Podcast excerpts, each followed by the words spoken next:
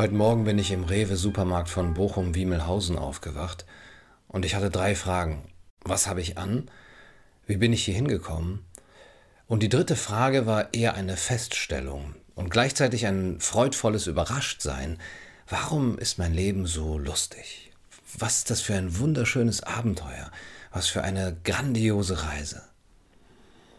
Naja, als ich den Rewe verlassen hatte, ging ich durch Bochum, sah die Hässlichkeit der Stadt, die Betonbrücken, die schimmelnden Fassaden der Häuser und sah in die Augen der Menschen, die Leere in ihrem Blick, und Ekel überkam mich.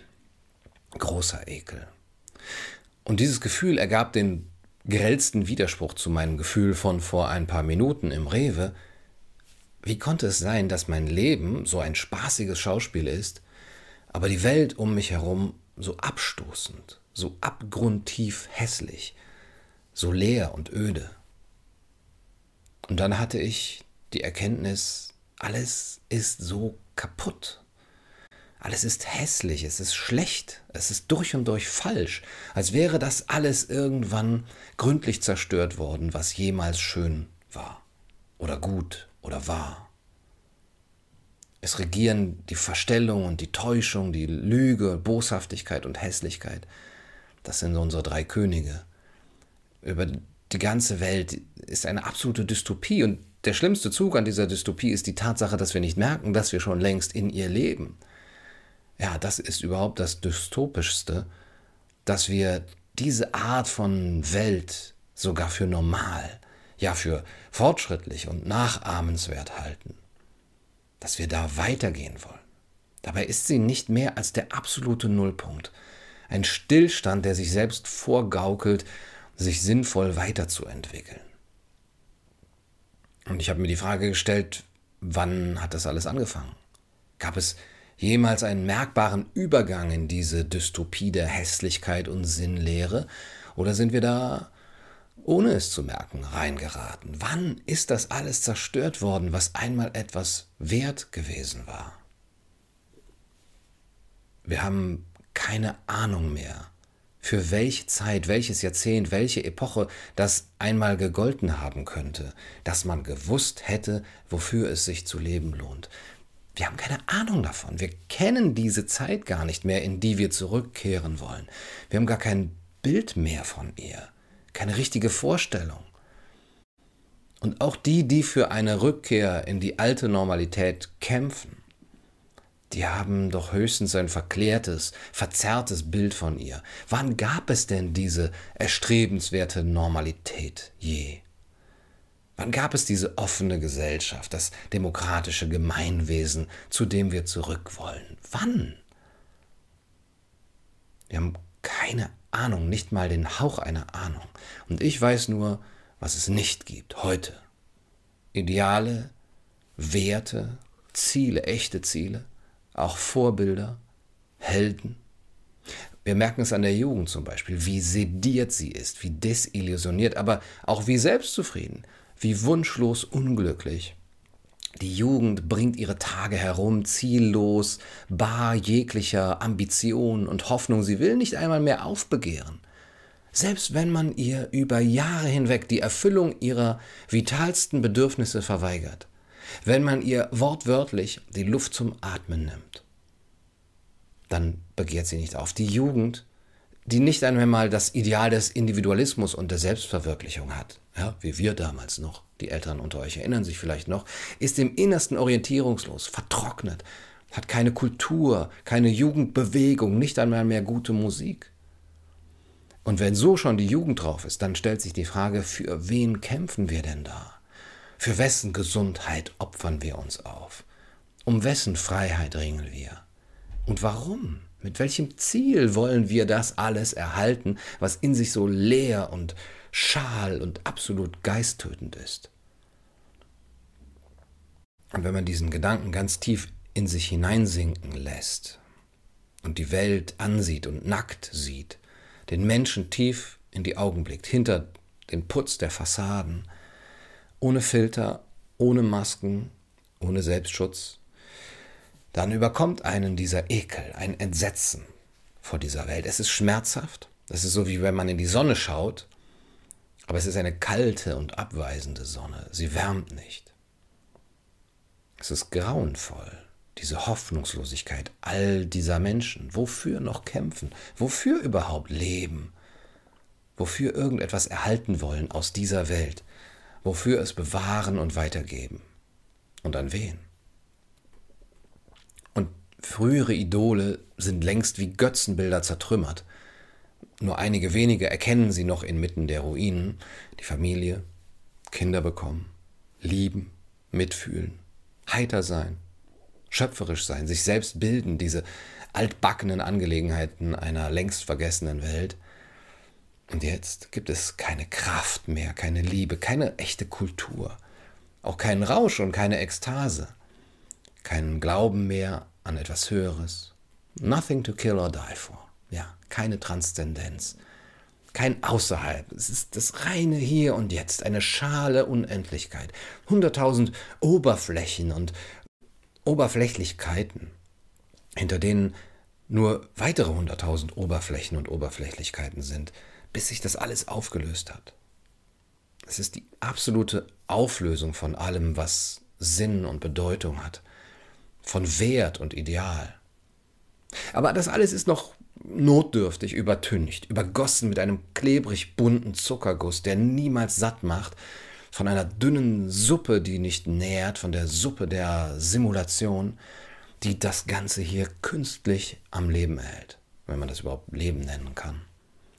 Als wären wir alle seit Jahren, seit Jahrzehnten, vielleicht seit Jahrhunderten an lebenserhaltende Maschinen angeschlossen worden. Ja, mit Schläuchen und Kabeln und Ketten an Maschinen, die keinen blassen Schimmer davon haben, zu welchem Zweck sie unsere Leben überhaupt erhalten sollten. Und wir haben ebenfalls keinen blassen Schimmer mehr davon. Als wäre die Sinnlehre der Maschinen, ihr reines, zielloses Funktionieren in uns hinein diffundiert durch unsere jahrelange Abhängigkeit von den Apparaten, durch unsere zur Gewohnheit gewordene Verkettung mit ihnen.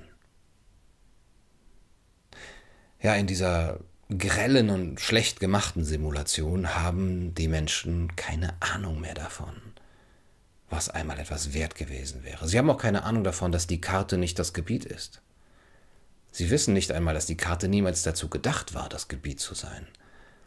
Aber auf der ja, Benutzeroberfläche der, der digitalen, technologischen, alles quantifizierenden, alles reduzierenden Apparatur, da erscheint alles so verfügbar. Mit einem Handgriff, mit einem Klick, mit einem Wischen des Fingers. Dabei ist das nicht mehr als ein Zirkus der Lächerlichkeit, eine erbärmliche Simulation, das Surrogat eines Surrogats. Reine Simulation von Demokratie, Freiheit, von Mitbestimmung von Friedensbereitschaft, von Gespräch, die reine Simulation von Diskurs in den Medien, von Wahrheitssuche, von Wissenschaftlichkeit, von Erkenntnisdrang. Das sind alles nur noch leere Hülsen. Die Simulation von Idealen der Aufklärung. Wir haben gar keine Idee mehr davon, was das überhaupt einmal bedeutet haben könnte. Humanistische Werte. Ebenso wenig, wie wir eine Idee von Bildung haben. Das haben wir alles verloren, weil es keine Vorbilder gibt, die in dieser Bildung leben, die aus dieser Selbstbildung heraus denken und fühlen und handeln und mutig sind. Zumindest keine Menschen, die dafür allgemein geachtet werden. Und wir haben diese Achtung vollkommen verloren vor großen Menschen, die es wagen, ihren Verstand zu gebrauchen, die dieses Wagnis wirklich eingehen. Wir haben keine Idee mehr von Meisterschaft von Selbstbeherrschung, von Seelenkunde.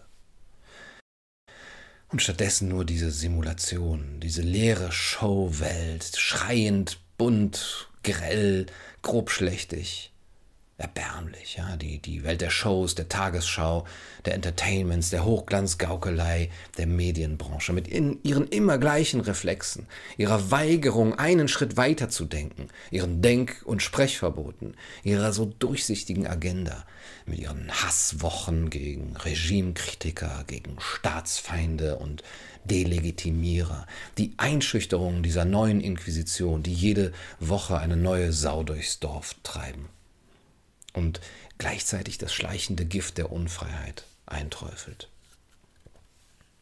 Ein quasi religiöser Fundamentalismus, der dieses ganze Reich des Nichts mehr schlecht als recht trägt, dessen einziges Gebot lautet, wage nicht ohne unsere Anleitung zu denken.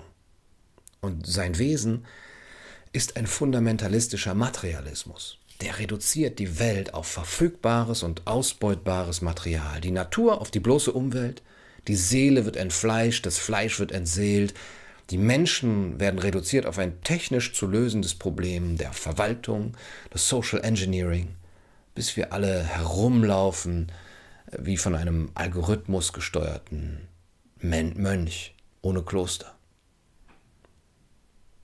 Und dieser materialistische Fundamentalismus ist die Grundlage der technischen Zivilisation, die ihrem ganzen Wesen nach funktionalistisch ist.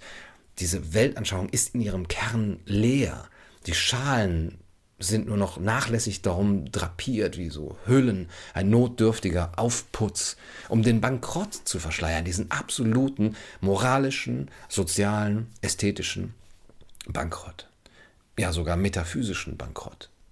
Fantasielos, unschöpferisch, depressiv. Dieser Nullpunkt ist erreicht und er ist ein rasender Stillstand. Und wir werden natürlich auf Trab gehalten durch all die Programmpunkte der nie enden wollenden Farce, durch das nächste aktuelle Element der Shitshow, dem man zustimmen muss, das nächste goldene Kalb, um das man tanzen muss, ja, mit ihren Solidaritätsbekundungen und politisch hergestellten Solidaritätsbeschaffungsmaßnahmen, mit dieser geheuchelten An Anteilnahme am verordneten Mitgefühlsobjekt, ihren Zwangsbekenntnissen zur guten Seite und ihren Erkennungsmerkmalen mit Farben und Fähnchen und Hashtags und von dem, dem Kurs, den man niemals abweichen darf. Wie ein Ochse wird der Mensch am Ring durch die Nase durch die Manege geführt, so schnell, dass ihm schwindlig wird, und der Ochse denkt noch immer, er könne bestimmen, wohin er seinen Kopf wendet, er könne sich frei aussuchen, was er gut findet und was er verabscheut, heute dies, heute das. So lange wird er schwindlig gemacht, bis er heute für einen Atomkrieg ist und Waffenlieferungen in Krisengebiete und Aufrüstung und Kriegsrhetorik, wo er gestern noch für Friedensverhandlungen für Waffenstillstand und für Abrüstung war.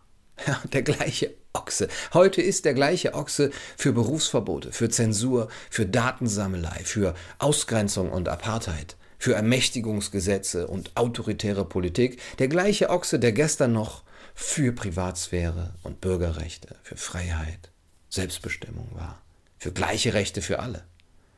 Und dieser Ochse denkt immer noch, er sei ein und derselbe der gestern das wollte und heute das.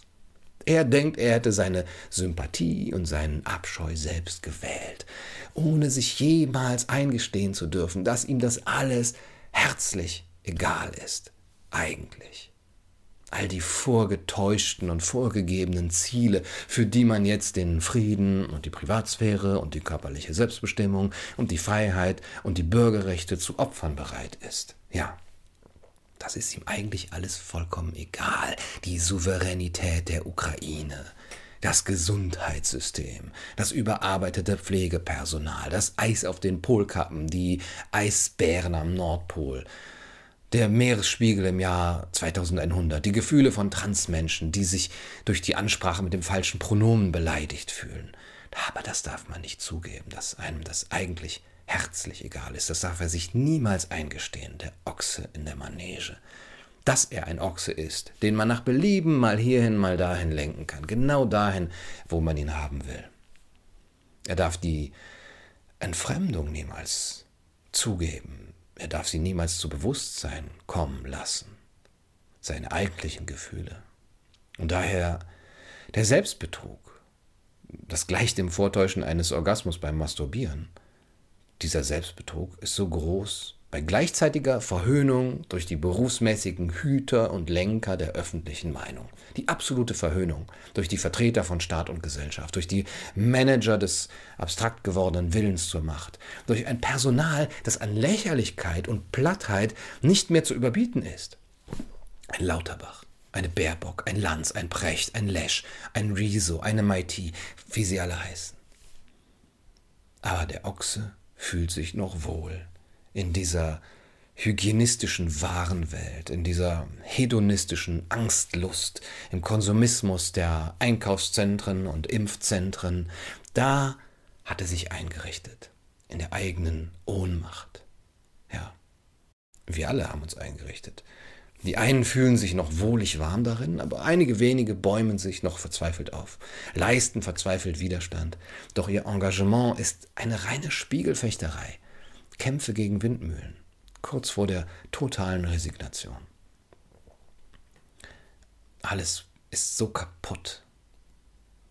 Ganze Generationen ohne Hoffnung und ohne Sinn, ohne Idee von einer lebenswerten Zukunft, mit dem Kurzzeitgedächtnis auch einer Stubenfliege. Ja, was war nochmal im Irak?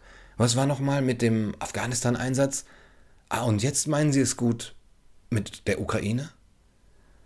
Diese kollektive Amnesie, die ist so gewaltig, gewaltiger noch als die ganze Heuchelei und die doppelte Verlogenheit.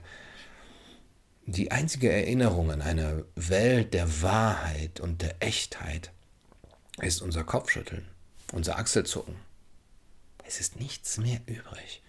Es ist die absolute Auflösung dessen, was es bedeutet, ein Mensch zu sein, ein freier Mensch zu sein, lebendig zu sein. Und als ich diese Gedanken dachte, überkam mich plötzlich ein heftiges Schwindelgefühl. Die Formen verzerrten sich, die Dinge kamen näher, entfernten sich, wichen zurück. Und da merkte ich, oh, ich bin auf der Autobahn. Ich bin auf der A43 im Auto von Bochum nach Köln. Und ich bin immer langsamer geworden und deswegen sind die Autos immer weiter weggefahren. Aber das Ganze ist doch ein Test, habe ich gedacht, ein Rorschach-Test. Dieses, alles, was wir hier sehen, diese ganze Existenz hier, ist ein einziger großer Rorschach-Test. Was erkennst du darin? Die einen erkennen darin die Realität, die beste aller möglichen Welten, das alternativlose Leben, das beste Deutschland, das wir je hatten.